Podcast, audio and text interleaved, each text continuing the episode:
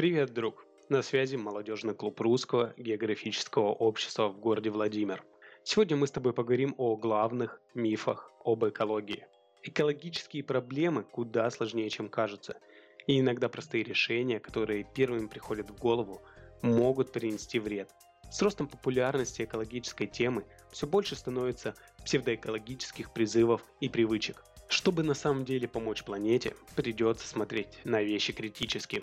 Первым мифом является то, что выбирая искусственную шубу, мы помогаем планете. Как ни удивительно, но это не так. В дикой природе искусственные шубы вредят куда сильнее, чем натуральные, и глобально оказываются вреднее. Действительно, для создания такой вещи животное с пушной фермы не было убито. Во-первых, на создание искусственного меха уходит много электроэнергии и воды – Углеродный след у такого производства большой. Во-вторых, искусственные волоски шубы делаются из полимерных волокон, частицы микропластика, с которых попадают в окружающую среду каждый раз, когда такую шубу стирают, встряхивают или вычесывают. Когда шуба окончательно сваляется и вы ее выкинете, она не истлеет никогда и будет лежать на свалке сотни лет – чтобы ваш гардероб помогал природе, стоит, во-первых, покупать меньше вещей и выбирать более качественные вещи, чтобы они прослужили долго. А если все-таки очень хочется шубу, возьмите ношеную из натурального меха, например, из хорошего секонд-хенда. Так мусора станет меньше, а жизнь уже убитого животного не пропадет напрасно. Миф номер два. Искусственная елка лучше живой. Вопреки распространенному убеждению, покупать живую елку, специально выращенную на продажу, экологичнее, чем пластиковую. Живые новогодние ели выращиваются в специальных питомниках и растут на лесных участках под линиями электропередач, где по закону все деревья все равно подлежат вырубке. Иногда на елочных базарах можно встретить ели с корнями, которые после праздников можно посадить обратно в землю. Хотя этим деревьям не всегда удается прижиться после повторной высадки. Срубленные новогодние ели после праздников можно сдать на переработку. Энергозатраты на производство и транспортировку искусственных елок из Китая, где, кстати, их производят больше всего, очень велики. В итоге, даже если учитывать, что искусственным деревом пользуются в среднем 5-6 лет, выбросы СО2 от использования живой елки все равно получаются почти в 3,5 раза меньше.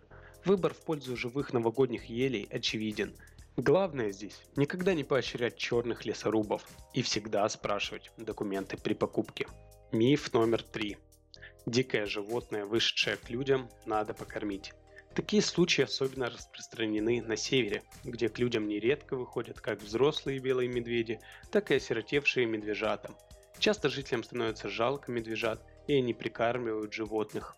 А через полгода, когда медвежонок подрастет и весит уже под 300 килограммов, он все так же несется навстречу людям за едой, и это становится опасным.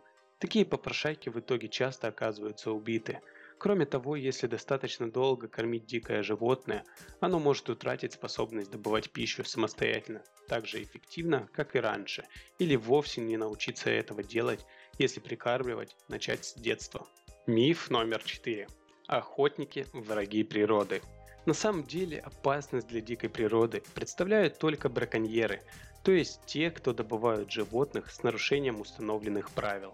Из-за них тысячами гибнут северные олени, исчезают сайгаки и другие виды.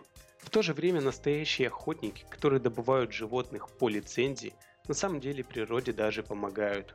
В США, например, благодаря популярности охоты сохранилось много диких лесов, которые охотники спасли от лесозаготавливающих компаний. Похожие примеры можно встретить и в России. Кроме того, сборы, которые берутся с охотников, покрывают расходы на сохранение десятков и сотен других животных в этом лесу. Например, охотхозяйства Приморья увеличивают численность популяций оленей и кабанов для охоты, тем самым улучшают кормовую базу для тигров и леопардов. В результате численность хищников растет. Миф номер пять. Зоопарки – это очень плохо. На самом деле хорошие зоопарки, где обеспечены хорошие условия содержания животных, это очень хорошо. Сегодня это сосредоточение знаний о биологии видов, которые помогают понять, как сохранять тот или иной вид, а также последняя надежда для животных, которые больше не смогут выжить в дикой природе. На данный момент животных редко ловят по заказу зоопарков. Чаще они попадают туда или по программам обмена между зоосадами, или после того, как их спасли в дикой природе от неминуемой гибели. Кроме того, в зоопарках сохраняются представители редких видов, которые смогут помочь восстановить исчезнувшую популяцию. Например, когда зубры исчезли из дикой природы, их удалось вернуть только благодаря особям, которые сохранялись в неволе. А родители леопардов, которых выпускают на Кавказе в рамках программы реиндукции, раньше жили в зоопарках. Кроме того, в зоопарках ведется активная научная деятельность, которая позволяет узнать о животных все больше и больше. Я благодарю вас за внимание. Надеюсь, информация, которую вы сегодня получили, была для вас полезна и интересна. Не забывайте ставить лайки и подписываться на наши соцсети.